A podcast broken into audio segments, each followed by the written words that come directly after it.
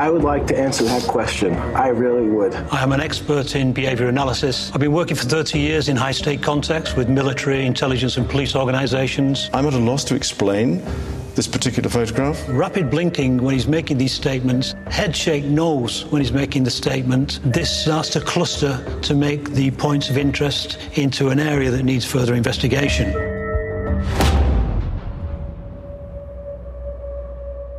Eine junge Frau beschuldigt ein Mitglied der britischen Königsfamilie des sexuellen Missbrauchs. Er und das Königshaus bestreiten die Vorwürfe vehement und doch erklärt er sich schließlich bereit, vor die Kamera zu treten, um alle Ungereimtheiten aus der Welt zu schaffen. Dieser Fernsehauftritt hat schwerwiegende Konsequenzen für den Mann. Er verliert in der Folge seinen Job, seine Schirmherrschaften und sein Ansehen auf unbestimmte Zeit. Warum der öffentliche Auftritt des Herzogs von York als Car Crash Interview, also ein Interview wie ein Autounfall bezeichnet wird, ist eine der Fragen, mit denen ich mich beschäftigt habe. Außerdem erfahrt ihr heute, was eine Profilerin, eine Kommunikationsspezialistin und ein Verhaltensanalyst von der Glaubwürdigkeit des Mannes halten. Und es wird auch noch um die neuesten Entwicklungen im Fall Jeffrey Epstein gehen. Also bleibt dran.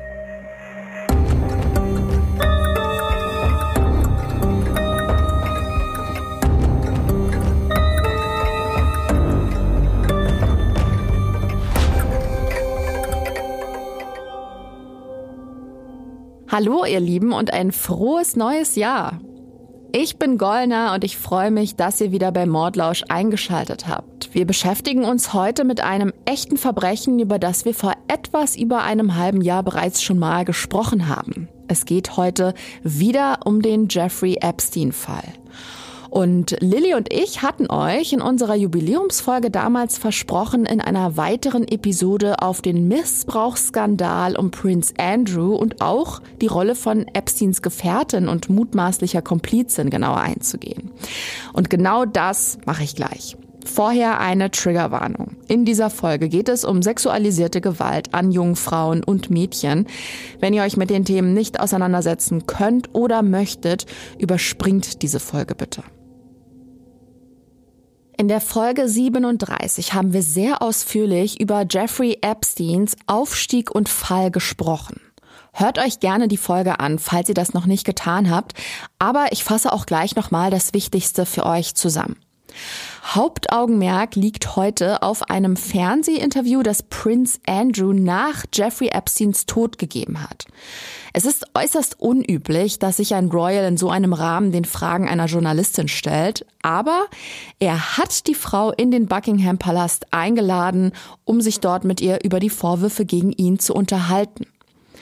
Der Druck der Öffentlichkeit war enorm und das Ziel dieses Unterfangs war eigentlich Schadensbegrenzung zu betreiben und im besten Fall seine Reputation wiederherzustellen.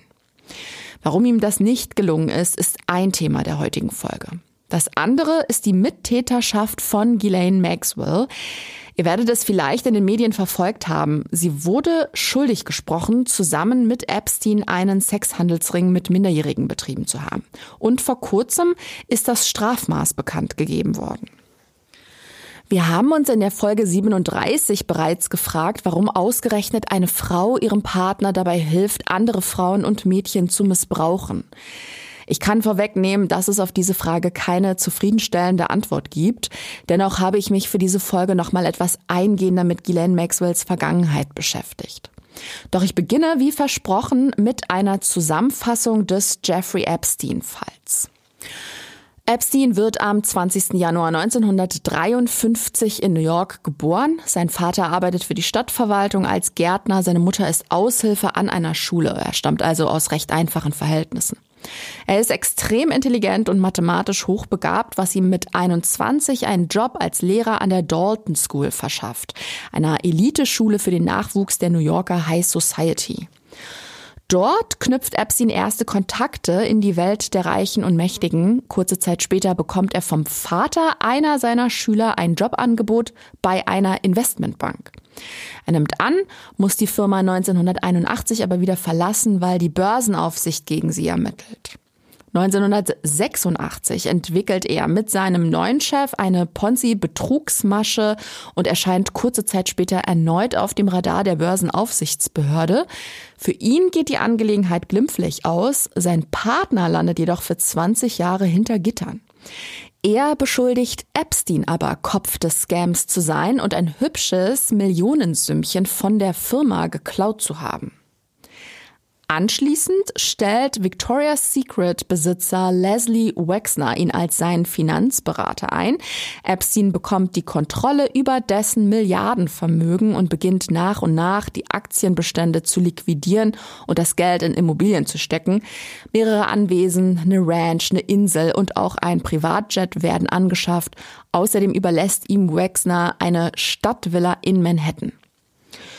Immobilien sind eine feine Sache, Geld ist auch nicht verkehrt, aber vor allem hat Epstein mittlerweile richtig viele wertvolle Kontakte. Die Eintrittskarte in die High Society ist seine Freundin Ghislaine Maxwell. Auf die komme ich im Laufe der Folge noch genauer zu sprechen, daher nur so viel vorab. Sie ist die jüngste Tochter des britischen Medienmoguls Robert Maxwell. Nach dessen mysteriösen Tod im November 1991 zieht Ghislaine nach New York. Dort lernt sie dann Epstein kennen, wobei nicht zu 100 Prozent klar ist, ob die zwei sich nicht schon früher kannten, aber auch darauf komme ich später nochmal zurück. Jedenfalls hat Ghislaine Maxwell wegen der kriminellen Geschäfte ihres verstorbenen Vaters keinen Penny mehr, ist dafür aber hochkarätig vernetzt. Epstein ist mittlerweile stinkreich und so finden die zwei zusammen und ergänzen sich sozusagen. 2005 gerät Jeffrey Epstein dann in den Fokus von Polizeiermittlungen in Palm Beach. Ihm wird vorgeworfen, junge Frauen und Mädchen für sexuelle Handlungen zu rekrutieren und zu bezahlen. Seine Opfer stammen größtenteils aus schwierigen Verhältnissen oder aus dem Ausland. Ihnen wird eine Karriere als Massagetherapeutin oder auch Model versprochen. Stattdessen werden sie aber zu sexuellen Handlungen und auch zu Geschlechtsverkehr gezwungen. Die Polizei ermittelt vorerst verdeckt. Nach der Aussage einer 16-Jährigen, die mit 14 von Epstein vergewaltigt wurde, erwirkt der Polizeichef schließlich einen Durchsuchungsbeschluss für die Villa des Finanziers. Der hat mittlerweile mitbekommen, dass gegen ihn ermittelt wird und Gegenmaßnahmen ergriffen. Beweise werden vernichtet und Anwälte angeheuert und schließlich schaffen seine Verteidiger es, viele der Mädchen und auch den Staatsanwalt einzuschüchtern. 2006 landet der Fall mit nur einer Geschädigten vor einer Grand Jury und die entscheidet, dass Epstein lediglich in einem Punkt der Prozess gemacht werden könne. In der Zwischenzeit hat sich aber auch das FBI eingeschaltet und der damalige Staatsanwalt Alexander Acosta fordert, dass Epstein auf Bundesebene strafrechtlich verfolgt wird. Es kommt dann aber ganz anders. Seine Star-Anwälte handeln einen Vergleich aus. Am 30. Juni 2008 bekennt sich Epstein schuldig, Minderjährige zur Prostitution angestiftet zu haben und wird zu gerade mal 18 Monaten Haft verurteilt, die er im offenen Vollzug ableisten darf. Allerdings wird er nun als verurteilter Sexualstraftäter geführt. Und das schadet zumindest seinem Ruf. Nach 13 Monaten wird er wegen guter Führung vorzeitig aus der Haft entlassen und von da an versucht er sich als Philanthrop. Er spendet der Harvard-Universität eine hohe Summe, verkehrt mit klugen Köpfen wie Bill Gates und schafft es nach und nach zurück in die New Yorker Gesellschaft. 2018 veröffentlicht die Journalistin Julie Brown dann eine dreiteilige Reportage über Epstein und den faulen Deal von 2008. In der Folge muss Alexander Acosta, der mittlerweile unter Trump zum Arbeitsminister aufgestiegen ist, zurücktreten. Und auch die Strafverfolgungsimmunität, die Epsteins Anwälte damals ausgehandelt hatten, wird aufgehoben. Er wird festgenommen und angeklagt. Ihm drohen nun 45 Jahre Haft, weil er einen Sexhandelsring mit Minderjährigen betrieben haben soll. Doch in Untersuchungshaft kommt der 66-Jährige am 10. August 2019 unter mysteriösen Umständen ums Leben. Das offizielle Ergebnis der Rechtsmedizin lautet Suizid. Wenig später, nämlich im November 2019, beschließt ein britischer Royal vor die Fernsehkameras zu treten und sich den Fragen der Journalistin Emily Maitlis zu stellen. Die Rede ist von Prince Andrew, zweitältester Sohn der kürzlich verstorbenen Queen von England und Bruder von König Charles III. Vielleicht nur ganz kurz zu seiner Person. Prinz Andrew wurde am 19. Februar 1960 geboren. Er hat sich gegen eine akademische Laufbahn entschieden und stattdessen Karriere bei der Royal Navy gemacht. Er war 1982 auch im Falklandkrieg im Einsatz. Sein aktiver Dienst endete dann 2001 und im Anschluss hat er den Posten des Repräsentanten des Vereinigten Königreichs für internationalen Handel und Investment übernommen. Sperriger Titel, aber er ist von da an sowas wie ein britischer Wirtschaftsbotschafter. In dieser Zeit lernt er dann über seine bekannte Ghislaine Maxwell Jeffrey Epstein kennen. 2011 machen Aufnahmen die Runde, die Prince Andrew in Begleitung von Jeffrey Epstein bei einem Spaziergang in New York zeigen. Dieses Treffen hat nach Epsteins 13-monatiger Haftstrafe stattgefunden, also zu einem Zeitpunkt, als bereits bekannt ist, dass der Mann sich an minderjährigen Mädchen vergangen hat. Die britische Öffentlichkeit stört sich berechtigterweise an dieser Freundschaft und in der Folge wird ihm der Posten als Wirtschaftsbotschafter entzogen. Das ist im Juli 2011. Dabei bleibt es aber nicht. Denn auch Prince Andrew wird vorgeworfen, sich an mindestens einer Minderjährigen vergangen zu haben. Und das dreimal zu verschiedenen Gelegenheiten auf unterschiedlichen Anwesen von Epstein und Maxwell. Das erste Mal in London im Haus von Ghislaine Maxwell, ein weiteres Mal in Epsteins Villa in Manhattan und ein drittes Mal auf seiner Privatinsel in der Karibik. Die Anschuldigungen stammen von einer Frau namens Virginia Roberts, die mittlerweile Jeffrey mit Nachnamen heißt, daher werde ich sie im Folgenden nur noch Virginia Jeffrey nennen. Und wieder ist es ein Foto, das den Prinzen in die Enge treibt. 2001 ist ein Bild entstanden, das ihn und Virginia Jeffrey im Londoner Haus von Ghislaine Maxwell zeigt. Geschossen habe das Foto angeblich Jeffrey Epstein und das ganz große Problem ist, dass die junge Frau damals eben erst 17 Jahre alt ist. Es gibt also einen Beweis dafür, dass Prince Andrew und Virginia Jeffrey sich begegnet sind, als sie minderjährig war. Und zu derselben Zeit soll Epstein seinem Bekannten das Mädchen für Sex zur Verfügung gestellt haben. Im Jahr davor, also 2000, wurde sie von Ghislaine Maxwell als Masseurin für Jeffrey Epstein rekrutiert. Sie habe damals in Donald Trumps Privatclub Mar-a-Lago in Palm Beach gearbeitet. Dort wäre sie Maxwell aufgefallen und die habe sie dann mit zu Epstein genommen, um ihn zu massieren. Alles unter dem Vorwand, sie zu einer richtigen Massagetherapeutin ausbilden zu wollen. Epstein ist bei der ersten Massage vollständig unbekleidet und es dauert auch nicht lange, bis er sie zu sexuellen Handlungen drängt.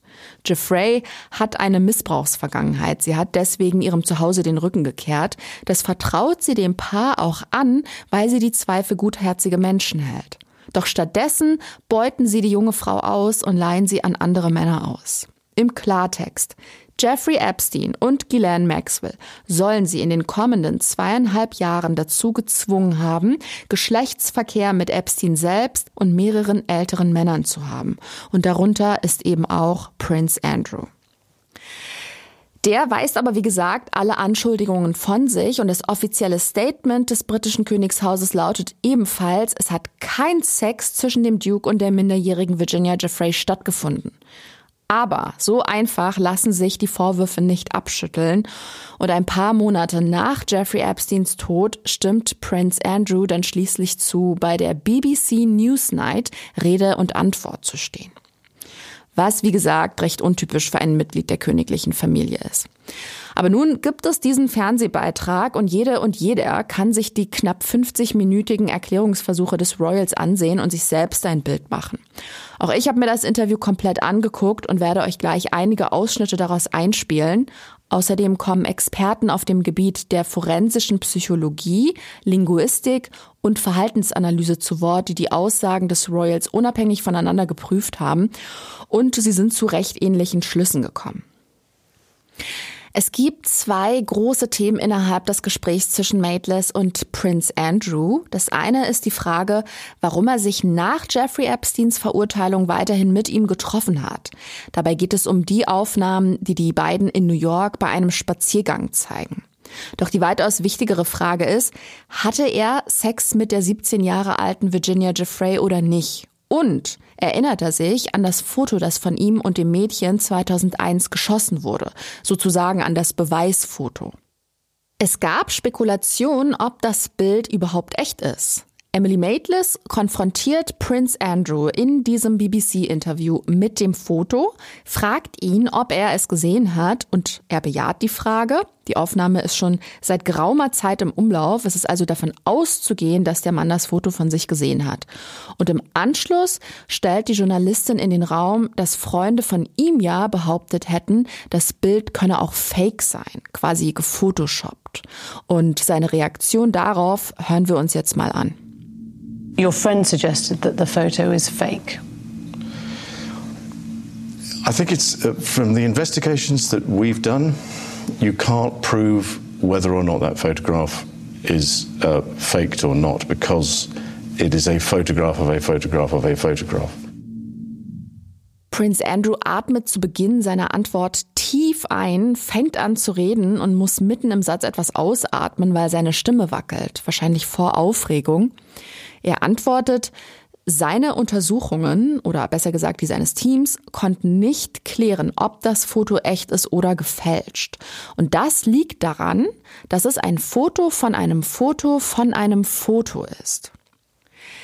Der Linguistin Dawn Archer ist Folgendes aufgefallen. Er beginnt seinen Satz langsam, zieht das Tempo dann aber bei Foto von einem Foto von einem Foto an. Er sagt zwar, sein Team konnte nicht nachweisen, ob es fingiert ist oder nicht, aber gleichzeitig versucht er sich mit dem letzten Teil seiner Aussage über das Beweisstück lustig zu machen. Nach dem Motto, wie soll man so ein Foto ernst nehmen, wenn es sich um mehrfache Bildabzüge handelt? Er sagt dann weiter, es ist schwer nachzuweisen, ob es echt ist oder nicht, aber er erinnert sich nicht, dass das Foto je gemacht wurde. Und bei dieser Aussage spricht er nicht mehr flüssig. Er blinzelt häufiger und muss schlucken. Cliff Lansley ist Spezialist für Verhaltensanalyse und arbeitet seit 30 Jahren für Geheimdienst und Polizei. Für ihn ist Prince Andrews Reaktion ganz klar ein Zeichen für Stress. Und mit der Aussage, er erinnere sich nicht, versuche er eine direkte Antwort unter allen Umständen zu umgehen. Virginia Giuffre hat vor Gericht unter Eid ausgesagt, dem Prinzen nicht nur begegnet, sondern auch dazu gedrängt worden zu sein, ihn sexuell zu befriedigen. Die Journalistin möchte in dem BBC-Interview nun wissen, ob der Prinz die Frau für eine Lügnerin hält, obwohl sie die Vorwürfe in den USA eidesstattlich erklärt hat. Und er hat Folgendes darauf geantwortet. That's a very difficult thing to um, answer because I'm not in a position to know um, uh, what what she's trying to um, uh, achieve, but but I can tell you categorically, I don't remember meeting her at all. Ja, ihr habt's gehört, er sagt, das ist sehr schwierig zu beantworten, denn er wisse ja nicht, was sie erreichen wolle. Aber er kann ganz bestimmt sagen, dass er sich nicht daran erinnert, ihr jemals begegnet zu sein. Er will die Frage, ob Virginia Jeffrey lügt, also umschiffen. Er sagt weder Ja noch Nein. Stattdessen weicht er wieder aus und behauptet, diese Frage wäre schwer zu beantworten. Wenn er aber weiß, dass er keinen sexuellen Kontakt mit der jungen Frau hatte, müsste er die Frage eigentlich sehr selbstbewusst bejahen können. Jeffrey hat vor Gericht ausgesagt, den Prinzen 2001 zum ersten Mal getroffen zu haben, also in dem Jahr, als auch das Bild entstand. Sie waren in London in einem Nachtclub. Dort habe er ihr Drinks spendiert. Danach wären sie im Haus von Ghislaine Maxwell intim geworden. Mit dieser Beschreibung des ersten Treffens konfrontiert die Journalistin ihren Interviewpartner und Prinz Andrew antwortet im O-Ton didn't happen, also ist nicht passiert. Dawn Archer ist Linguistin und Kommunikationsspezialistin und sie schließt daraus Folgendes. Beachtung verdient, das ist nicht passiert. Sein Blick bleibt fest, aber es fehlt das Pronomen. Daher können wir fragen, was ist nicht passiert? Ist gar nichts davon passiert? Das wollte er wohl damit signalisieren? Oder ist manches passiert und anderes nicht? Er hat es nicht eindeutig bestritten. Es wird also nicht klar, ob der gesamte Abend nicht stattgefunden hat oder ob lediglich der letzte Teil, also der Geschlechtsverkehr, nicht passiert ist. Er behauptet jedenfalls nie klipp und klar, dass er der Frau nicht begegnet ist. Er sagt immer nur, er würde sich nicht daran erinnern. Und klar, jeder vergisst mal was, das ist menschlich, aber ich finde, das Problem liegt woanders. Wenn er sich nicht an diese Zusammenkunft erinnert, heißt das ja noch lange nicht, dass sie nicht stattgefunden hat. Ich glaube, da sind wir uns einig. Ich kann mir unsicher sein, ob ich XY irgendwo gesehen habe, aber wie wahrscheinlich ist es, in so eine Situation zu geraten? Was ich damit sagen will, würde er sich mit einer jungen Frau, die er gerade erst kennengelernt hat, im Haus seiner Freunde fotografieren lassen. Bei dem Bild handelt es sich ja nicht um einen Schnappschuss, die zwei posieren für die Kamera. Sagen wir aber mal, dieses Foto mit Virginia Jeffrey ist echt, die beiden wären sich begegnet und er habe keinen Sex mit dem Mädchen gehabt. Rein hypothetisch. Ich will an der Stelle überhaupt nicht behaupten, dass das nicht passiert ist.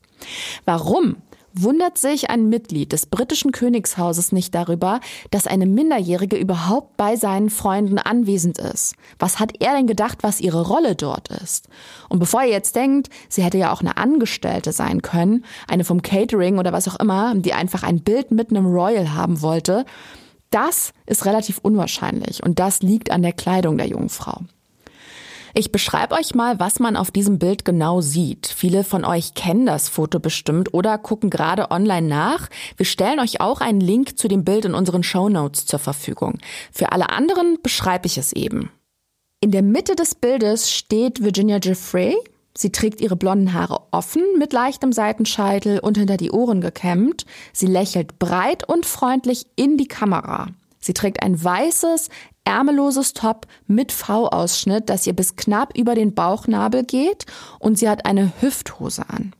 Zu ihrer Rechten, also wenn man aufs Bild schaut, links steht Prince Andrew, der sie etwa einen halben Kopf überragt. Er hat den Arm um sie und man sieht seine Hand an ihrer Hüfte. Er trägt ein weißes Hemd und eine dunkle Hose. Auch er lächelt und blickt zur Kamera. Hinter den beiden steht an der Seite Ghislaine Maxwell. Auch sie grinst den Fotografen breit an und geschossen habe das Bild wohl Jeffrey Epstein. Man sieht ihn zwar nicht, man sieht im Hintergrund bloß den Blitz sich im Fenster spiegeln. Draußen ist es dunkel, aber die Vermutung liegt nahe, dass auch er anwesend ist. Und jetzt komme ich zurück zu meiner Frage. Warum sollte bei einem Treffen zwischen einer Erbin, einem Duke und einem Investmentbanker eine junge Unbekannte zugegen sein? Warum wundert sich der Royal darüber nicht, dass er mit einem Mädchen im Spaghetti-Trägertop im Arm fotografiert wird? Tja, Antworten liefert er nicht. Er behauptet während des gesamten Interviews, dass er sich nicht daran erinnere, fotografiert worden zu sein. Er wäre außerdem nicht mit der jungen Frau im Club gewesen. Er habe ihr auch keine Drinks gekauft, denn er wisse überhaupt nicht, wo die Bar in besagtem Club wäre. Und er könne sich außerdem auch nicht entsinnen, jemals in dem Zimmer von Ghislaine Maxwells Haus gewesen zu sein. Dieses befindet sich nämlich auf der oberen Etage und da er bloß zu einer Dinnerparty vor Ort war und das Esszimmer sich unten befände, wisse er nicht, wie und warum er da oben hingelangt sein sollte. Bei einem Detail ist er sich aber sicher. Der Tag, an dem diese Begegnung laut Virginia Jeffrey stattgefunden haben soll, kann nicht stimmen. Er war an dem Abend nämlich ganz bestimmt zu Hause bei seinen Kindern und das weiß er so genau, weil er mit seiner Tochter davor gegen 16, 17 Uhr bei einer Geburtstagsfeier in einer Pizzeria war. Und so einen Ausflug merkt er sich, weil es ganz und gar ungewöhnlich ist, als Teil der royalen Familie eine stinknormale Pizzeria aufzusuchen. Das ist der Grund, warum er sich so genau an diesen Tag erinnert. Und er weiß außerdem, dass die Mutter der Kinder, Sarah Ferguson, am Abend desselben Tages aus war. Weswegen er selbst zu Hause bei den Kindern bleiben musste. Das war deren Abmachung. Es darf immer nur ein Elternteil ausgehen, der andere muss bei den Kids bleiben. Wenn sich das nachweisen ließe, hätte er zwar ein Alibi, aber es ist auch gut möglich, dass Virginia Jeffrey nicht mehr das exakte Datum ihres Treffens weiß. Sie selbst hat auch zugegeben, dass sie die Daten und Ortsangaben manchmal durcheinander gebracht habe, was ja auch irgendwie nachvollziehbar ist. Dass Prince Andrew an dem Tag nicht bei Ghislaine Maxwell war und deshalb auch Virginia Jeffrey nicht kennengelernt haben kann, mag sein. Jedoch hat es Dinnerpartys im Haus seiner langjährigen Freundin gegeben, an denen er teilgenommen hat. Und es gibt, wie gesagt, dieses Foto, von dem man ausgehen kann, dass es echt ist.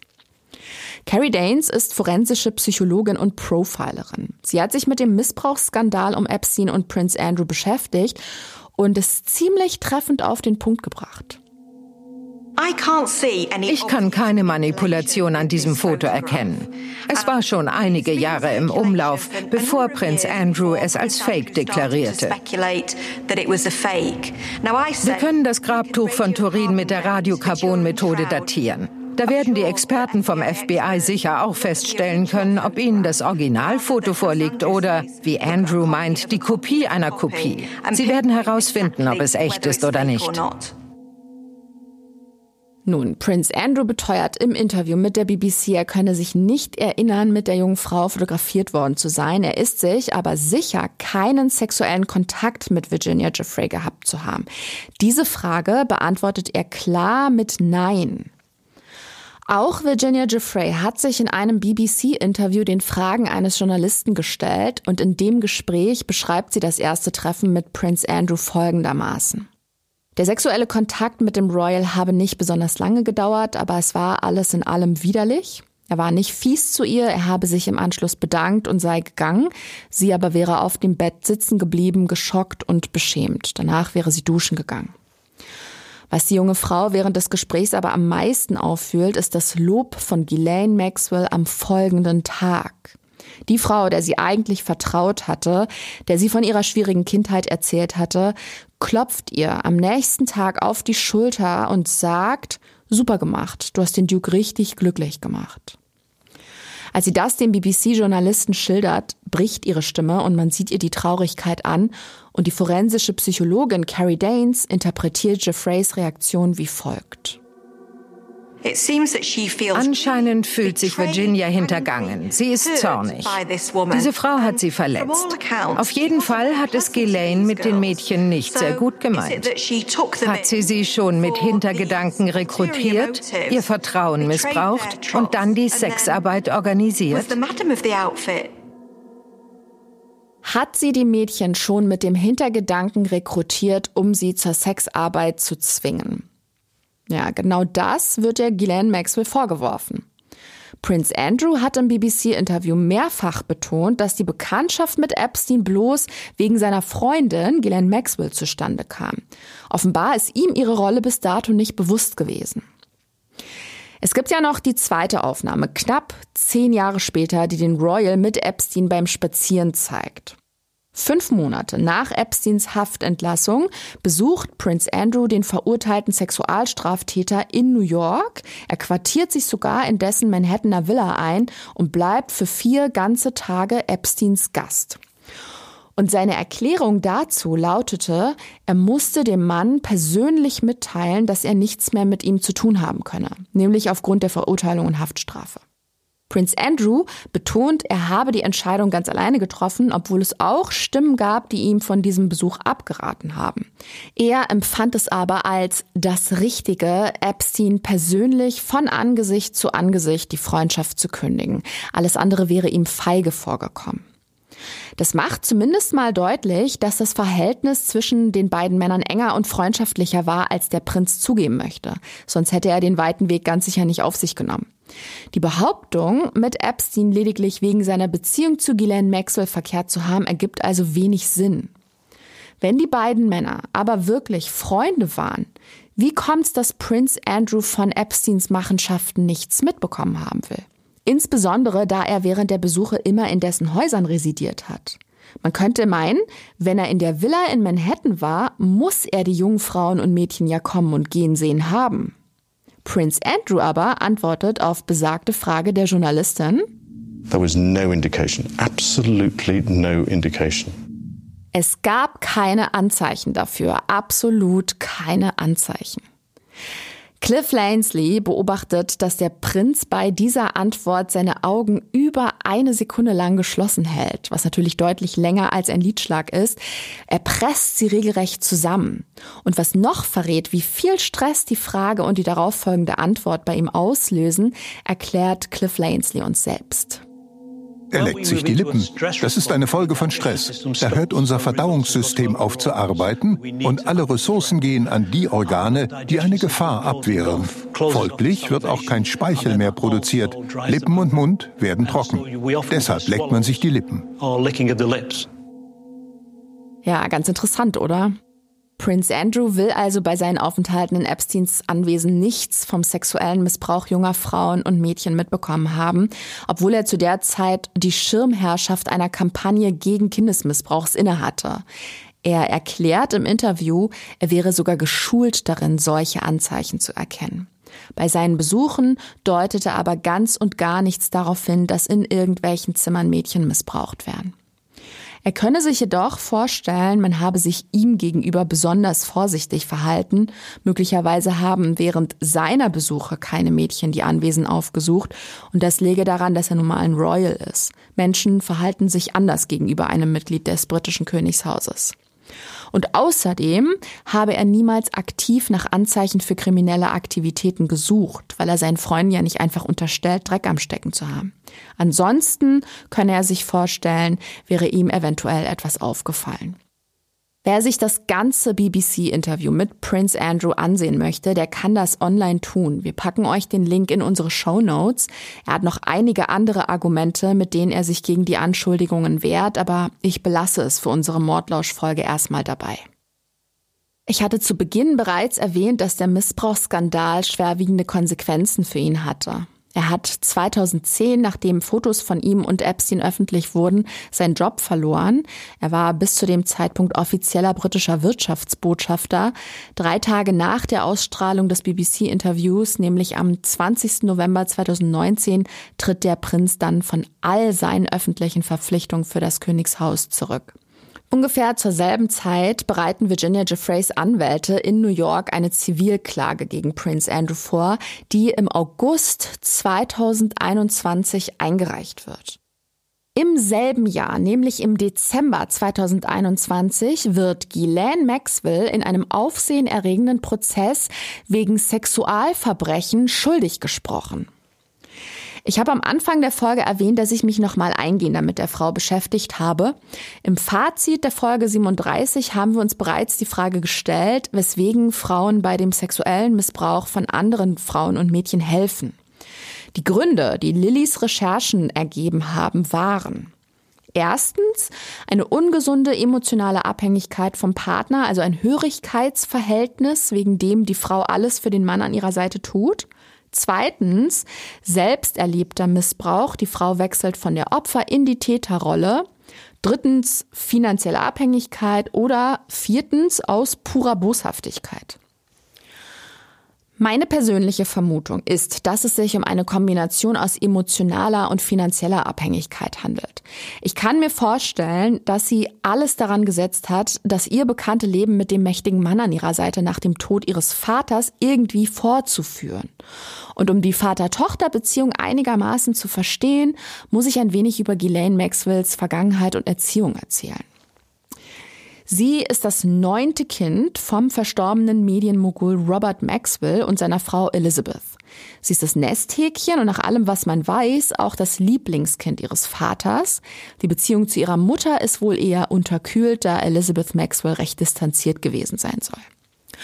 Robert Maxwell selbst stammt aus ärmlichen Verhältnissen. Er ist als 17-Jähriger aus seiner Heimat in der heutigen Ukraine nach England geflüchtet.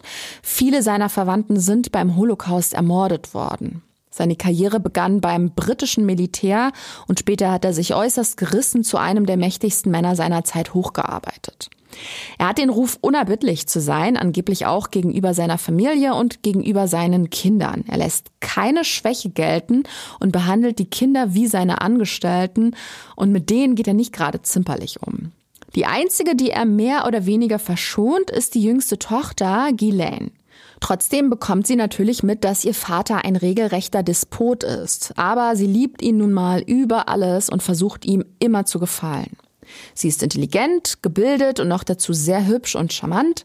Als Erwachsene übernimmt sie später verschiedene Aufgaben für die geschäftlichen Belange ihres Vaters, begleitet ihn zu Terminen und Feierlichkeiten und lernt so mit der Zeit Politiker, Royals und andere wichtige Persönlichkeiten kennen. Prince Andrew kennt sie übrigens seit dem Studium in Oxford. Die zwei waren Kommilitonen. 1991 kommt Robert Maxwell während eines Ausflugs mit seiner Yacht Lady Guylaine im Atlantik vor der Küste der kanarischen Insel Teneriffa ums Leben. Die Umstände sind ungeklärt, aber es gibt mehrere Theorien. Eine lautet, Maxwell wurde aufgrund seiner Verbindung zum israelischen Geheimdienst Opfer eines Mordanschlags. Eine andere Theorie besagt, der Mann habe sich selbst das Leben genommen, vermutlich weil er hoch verschuldet war. Und die offizielle Todesursache lautet Herzinfarkt. Für Ghislaine Maxwell bricht mit dem Tod ihres geliebten Vaters eine Welt zusammen. Ihre Bezugsperson ist weg und möglicherweise braucht sie nun jemand anderen, auf den sie sich stützen kann. Und da kommt Jeffrey Epstein ins Spiel.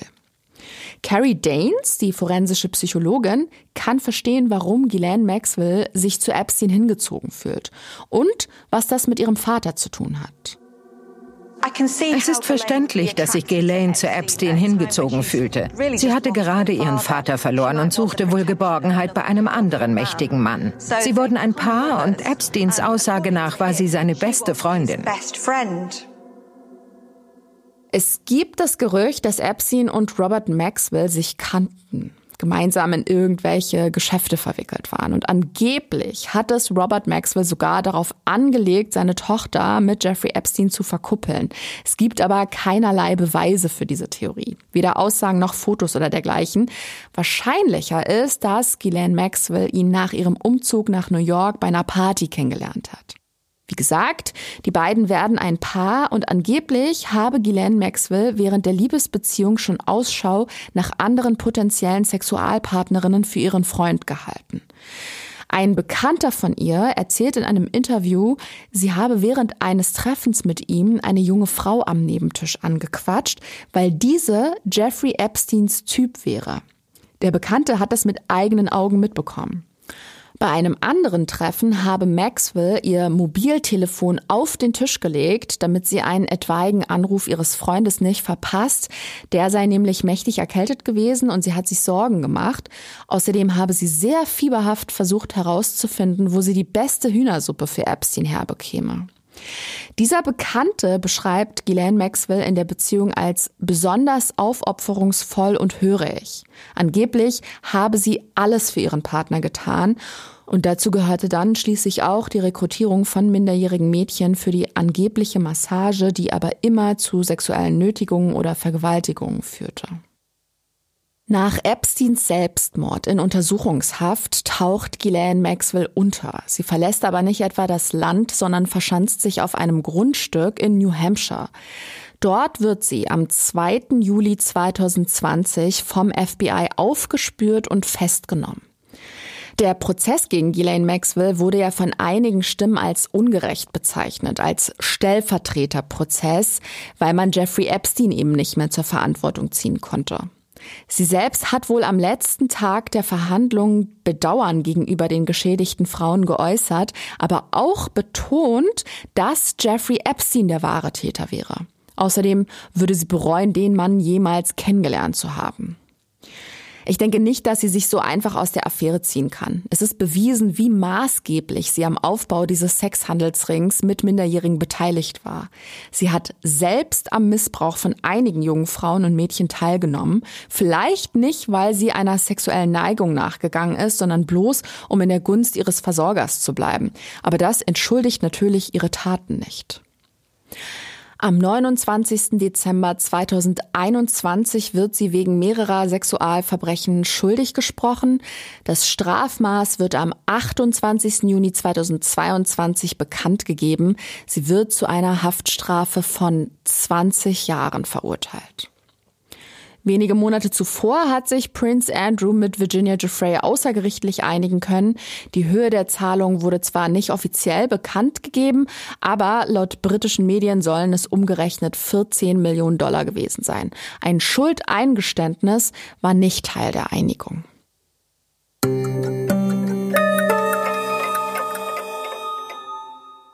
Den Frauen, die den Mut hatten, sich gegen ihre Peiniger zu wehren, wurde mehrfach die Hoffnung auf Gerechtigkeit genommen. 2008 bereits, als sich Alexander Acosta auf einen ungerechten Vergleich eingelassen hatte und 2019 ein weiteres Mal, als Jeffrey Epstein den Freitod einem Prozess vorgezogen hat.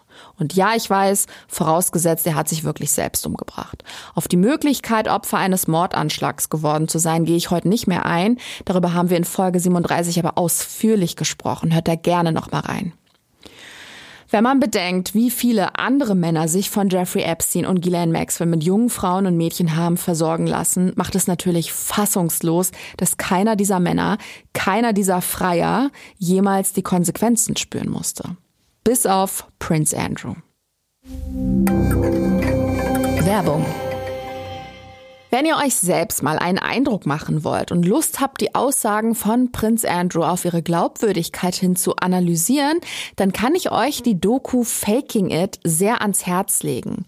Über 45 Minuten beschäftigen sich die drei Spezialisten, die wir heute gehört haben, in der Folge Prince Andrew und der Epstein-Skandal mit den Aussagen des Royals, dem Interview von Virginia Giuffre und mit Äußerungen von Jeffrey Epstein selbst. Dabei achten Carrie Danes, Cliff Lansley und Dawn Archer auf Wortwahl, Mimik und Sprechweise der Person und erklären, was hinter ihren Antworten steckt. Faking It ist ab sofort auf Discovery Plus verfügbar. Alle Infos zur Sendung, zum Abo und zum Streaming-Angebot von Discovery Plus findet ihr auch nochmal in unseren Show Notes. Ihr Lieben, damit beende ich die heutige Folge. Ich hoffe, es hat euch gefallen und ihr konntet ein bisschen was mitnehmen, auch wenn es diesmal nicht um einen Mord ging. Falls ihr Lust auf mehr habt, dann abonniert unseren Podcast gern. Wir freuen uns wie immer über euer Feedback und ansonsten würde ich sagen, hören wir uns nächste Woche wieder. Nächsten Donnerstag geht es um den brutalen Mord an einen Studenten. Der junge Mann bewirbt sich an der einzigen Universität für Gehörlose in den USA. Er wird aufgenommen, beginnt sein Studium und findet schnell Anschluss bei seinen Kommilitonen. Doch eines Tages versäumt er seine abendliche Nachhilfestunde. Ein Mitstudent informiert den Wohnheimtutor, auch weil es seltsam aus dem Zimmer des jungen Mannes riecht. Und als der Tutor das Zimmer dann aufschließt, findet er nur noch seine übel zugerichtete Leiche. Schnell macht sich Angst auf dem Campus breit und es bleibt auch nicht bei einem Mord. Die Polizei muss nun schleunigst alle Hebel in Bewegung setzen, um den Täter zu fassen. Ob den Beamten das gelingt und vor welchen Herausforderungen sie bei den Ermittlungen stehen, erfahrt ihr in der nächsten Folge von Mordlausch.